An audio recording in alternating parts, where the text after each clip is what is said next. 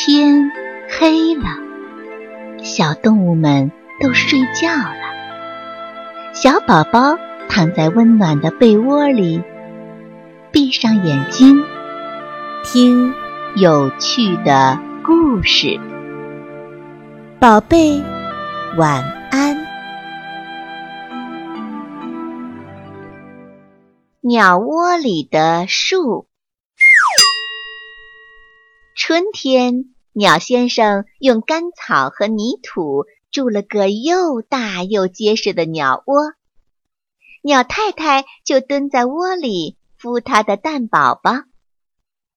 一天，一个鸟蛋咕噜动了一下，呀，是宝宝快要出生了。鸟太太忙起身看那个鸟蛋，天哪！鸟太太惊叫起来。原来鸟窝里长出一棵小树苗，叶子绿绿的、肥肥的，正一个劲儿的往上钻呢。鸟太太孵出一棵树，这消息一下子就传开了。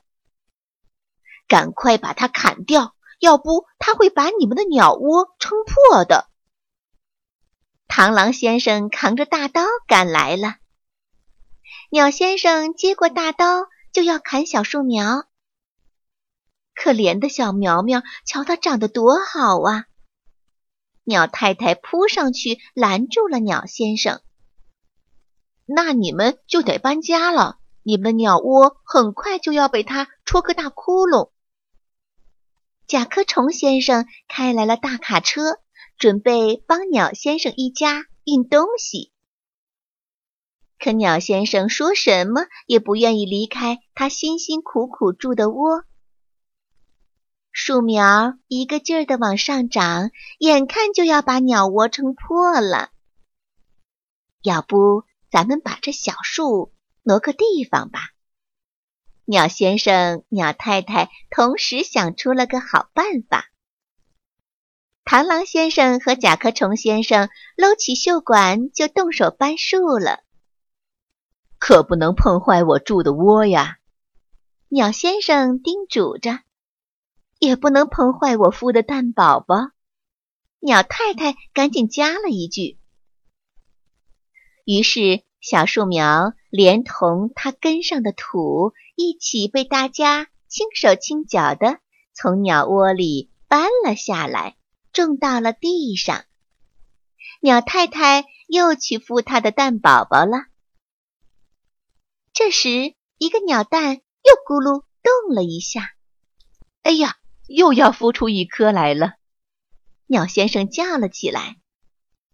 鸟太太瞪了鸟先生一眼：“我哪能老孵出树来呀？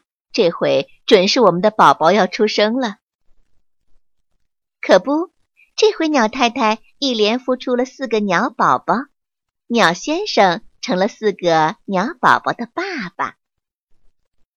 在鸟先生、鸟太太的精心照顾下，鸟宝宝和小树苗一起长大了。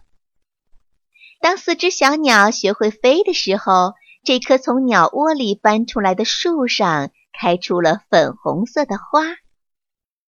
哇，这是一棵漂亮的合欢树！鸟先生一拍脑门说：“嗨！”我就是用合欢树下的泥土筑的鸟窝呀。当春天又来时，这棵合欢树上出现了四个新的鸟窝。这四个新筑的鸟窝还会长出小树来吗？哟，这可说不准了。每天，四个鸟窝里都会传出叽叽喳喳、快乐的鸟叫声。鸟窝里孵出的树，现在成了小鸟的新家了。